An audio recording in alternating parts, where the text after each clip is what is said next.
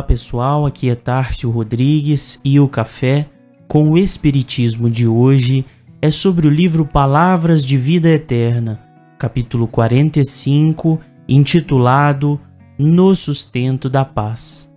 Psicografia de Francisco Cândido Xavier, onde Emmanuel nos diz: Costumamos referir-nos à guerra qual se ela fosse um fenômeno de teratologia política exclusivamente atribuível aos desmandos de ditadores cruéis, quando somos todos intimados pela vida ao sustento da paz.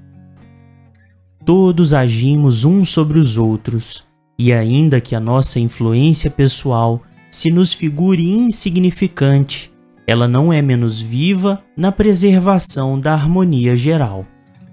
A floresta é o espetáculo imponente da natureza, mas não se agigantou sem o concurso de sementes pequeninas. Nossa deficiência de análise quanto à contribuição individual no equilíbrio comum nasce, via de regra, da aflição doentia que aguardamos ansiosamente os resultados de nossas ações sequiosos de destaque pessoal no imediatismo da terra. Isso faz com que procedamos à maneira de alguém que se decidisse a levantar uma casa com total menosprezo pelas pedras, tijolos, parafusos e vigas, aparentemente sem importância, quando isoladamente considerados, mas indispensáveis à construção.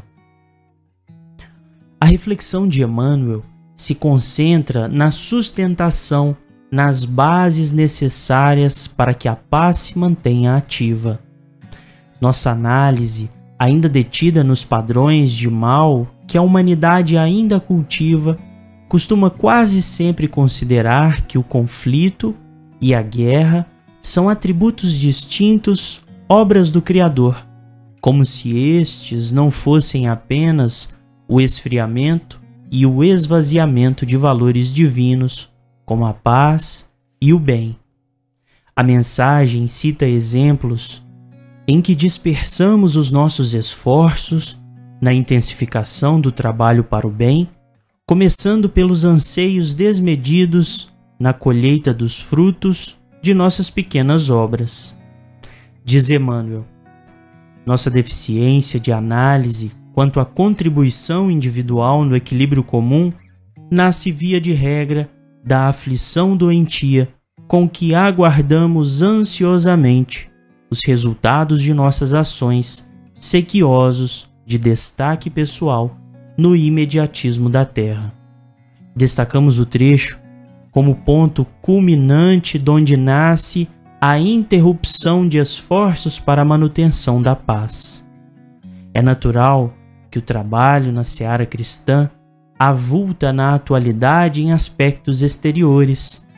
Surgem os pequenos brotos do pensamento e da divulgação na partilha comum e o Cristo multiplica as migalhas ofertadas para benefício geral.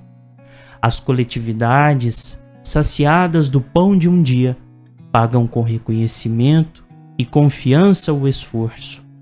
A recompensa agrada mas o edifício ainda demanda esforço hercúleo e requer-se valores minimamente considerados e desprezados da análise superficial. Nossos chamados à atividade evangélica começam inicialmente pela melhoria e educação de nós mesmos, no combate intenso e laborioso de nossas tendências de orgulho e egoísmo que ainda se encontram em nós. E a paz coletiva será sempre, indisfarçavelmente, a salvaguarda de cada instante e cada gesto em que pudermos nos fazer veículo do amor e da caridade para os que nos busquem turbados de dúvida e enfraquecidos pelas próprias provações. Como conclui Emmanuel, todos somos chamados à edificação da paz que, aliás, prescinde de qualquer impulso vinculado às atividades de guerra e que, paradoxalmente, depende de nossa luta por melhorar-nos e educar-nos, de vez que a paz não é inércia, e sim esforço, devotamento, trabalho e vigilância incessantes a serviço do bem. Nenhum de nós está dispensado de auxiliar-lhe a defesa e a sustentação, porquanto muitas vezes a tranquilidade coletiva já suspensa de um minuto de tolerância, de um gesto, de uma frase, de um olhar.